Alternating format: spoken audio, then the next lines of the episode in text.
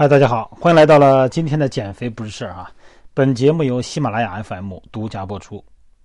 这一集的音频呢是上接上一次的音频，上一个音频呢是介绍了骨盆后倾所产生的一些生理变化。因为有一位线下的朋友呢，呃，在了解了骨盆前倾以后啊，然后呢，希望我解读一下骨盆后倾给身体带来的危害。呃，大家一般认为啊，骨盆后倾好像很少哈，因为咱们从各种图片啊、各种公号上呢看到的都是骨盆前倾啊带来的这种呃身体的姿态，呃塌腰，然后翘臀啊，然后产生的腰疼啊这种姿态。那么对骨盆后倾并不了解。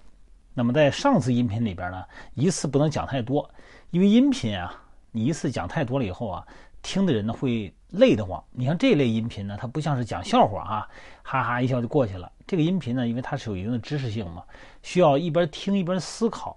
如果一个时间之内呢，你讲太多了以后啊，这个思考的太累，容易过载大脑。所以说呢，咱们又分了第二次再解读这个骨盆的后倾。这骨盆后倾呢，因为是音频嘛，没有图像，但大家脑补一下啊，当你坐着的时候。你是不是呢？就让你的腰去靠着那个凳子，就是所谓的葛优躺。哎，你看葛优躺的时候，你用手摸摸你那个腰后腰那儿，那个生理弯曲是不是没了？而且是鼓出一块来。哎，这个时候呢，就是骨盆后倾。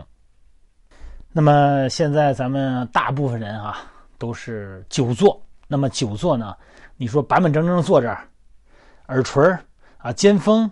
这个大转子一条直线垂直向下不大可能，基本上呢都是含着胸弯着腰，然后呢脖子往往前伸着看电脑，是不是这姿势啊？哎，这个时候呢，你这个腰的位置，这个骨盆这儿啊，腰椎这儿啊，就是一个那个生理曲率没了，这就叫骨盆后倾。所以说，你站着骨盆后倾的人呢，他坐着的时候肯定也骨盆后倾。那么骨盆后倾。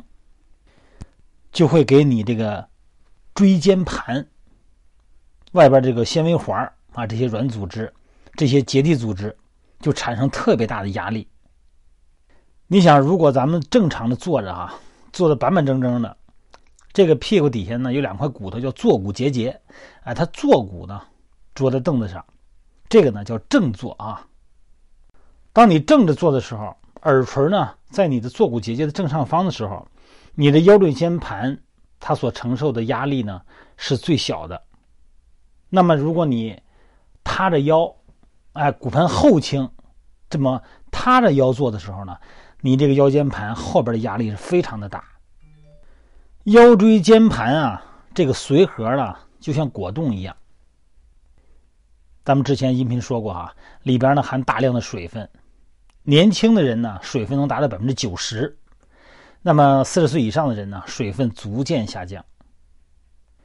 你想啊，你这么坐着一坐都几个小时啊，塌着个腰啊，含着个胸，重心呢都在你的身体前侧。这个时候呢，给第四、第五腰椎啊和第五腰椎呢，呃，包括第一骶椎之间这个位置，那么这会产生一个很大的力。这个力呢是身体的重量。产生的一个剪切力啊，这个叫骶骨的水平角啊，这个词儿呢可以从百度查一下哈。骶骨的水平角是什么样的？这个用语言描述不太好描述。正常的这个角度是四十度啊。那么一天要是几个小时的这么叫团缩的坐姿，迟早呢就会过度的拉伸。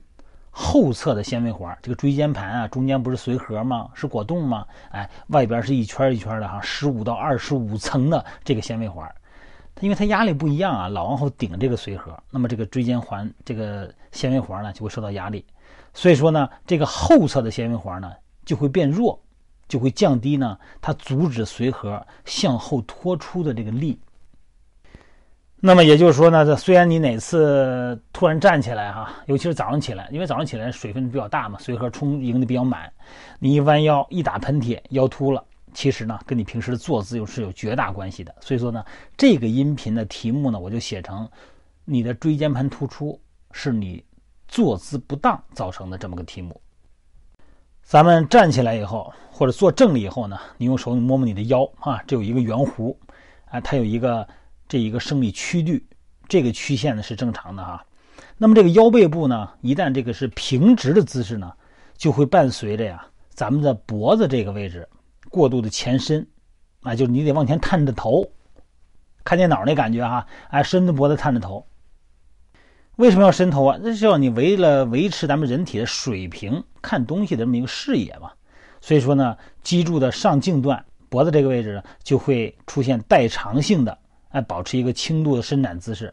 随着时间推移，哈，这种姿势呢会导致咱们头后边的这个枕后三角，这以前聊过这个话题啊，还有后边的韧带啊，包括这个呃枢椎关节和环枕关节，就是第一、第二颈椎这个关节，哎，它的隔膜出现适应性的挛缩。什么叫适应性挛缩呀？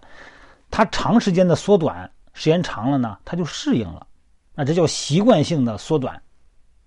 一旦你的身体出现习惯性的适应性的缩短，时间长了。就会最终导致永久性的不良的一个骨骼弯曲，这就麻烦了。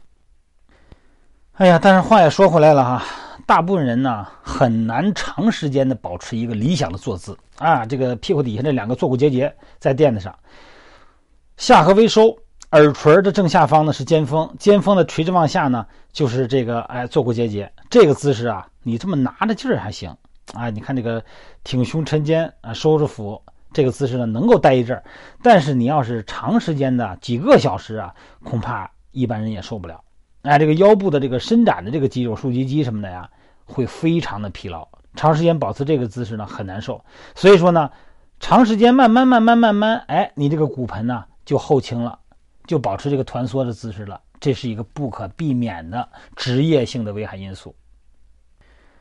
老这么伸着头、弯着腰，你这个后背、脖子这个的肌肉啊，产生非常大的力矩呢，来抵抗这个扭矩，会产生这个肌肉跟神经的疲劳。那怎么办呢？解决方案现在就跟大家说一下哈。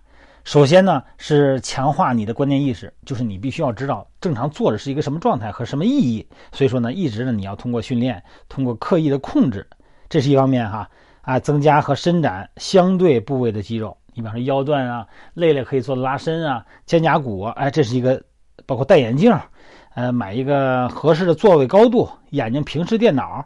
还有一点哈，就是呢，为了给腰椎这个地方啊，哎，减少压力，你加个腰枕，哎，这个咱们长时间坐飞机的人都会知道哈，腰这儿呢加个枕头，哎，这个地方呢可以减少腰部的应力，这个肌肉的紧张应力，可以起到一个支撑的作用。这个呢是解决长时间。久坐的人的一个最重要的一个物理方式，当然还有一个呢，就是你坐个二三十分钟呢，三四十分钟，你最好站起来溜达一圈儿，啊，然后呢伸展伸展身体。但是如果你的工作性质呢，只要坐下就得完全投入进去，需要两三个小时都不可能调整身体姿势的时候呢，你必须得需要这么一个腰枕了哈。好了，聊着聊着呢，这个时间呢又得八分多钟了，那咱不聊太多了哈，太多了以后呢，大家听着就会比较累。反正你就要记住哈，像这样的身体姿态问题啊，你一旦出现了适应性的，所谓的适应性的改变缩短，其实麻烦那是真正的开始了。你如果现在感觉不适应，那还好；一旦适应，就必须有新麻烦出现。好了，咱们抓紧时间改变自己哈，为了健康的身体，为了美好的生活，我们要从坐姿开始改变。